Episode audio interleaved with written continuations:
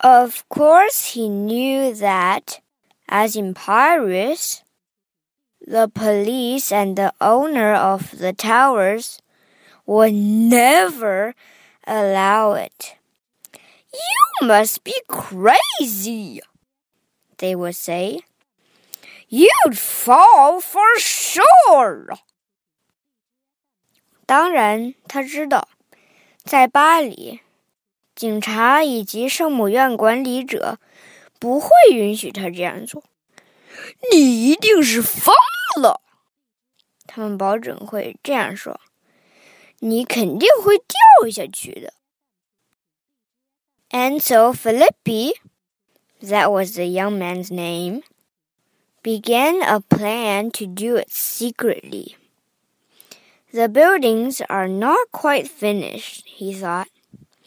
Maybe if I dressed as a construction worker. 因此，那个叫菲利普的年轻人开始秘密执行一个计划。他想着，双子塔还没有建成，如果打扮成一名建筑工人的话。Early an August evening, he and a friend entered the South Tower. 八月的一个傍晚，菲利普和朋友溜进了双子塔的南塔。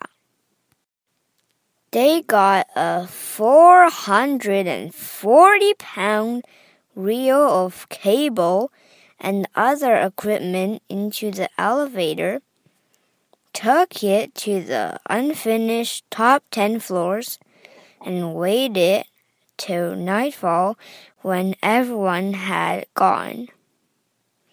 Then they carried everything up 180 stairs to the roof. 他们搬了重达四百四十磅的线，以及其他设备，运进了电梯。 最终到达未完工的楼层，等待夜晚降临。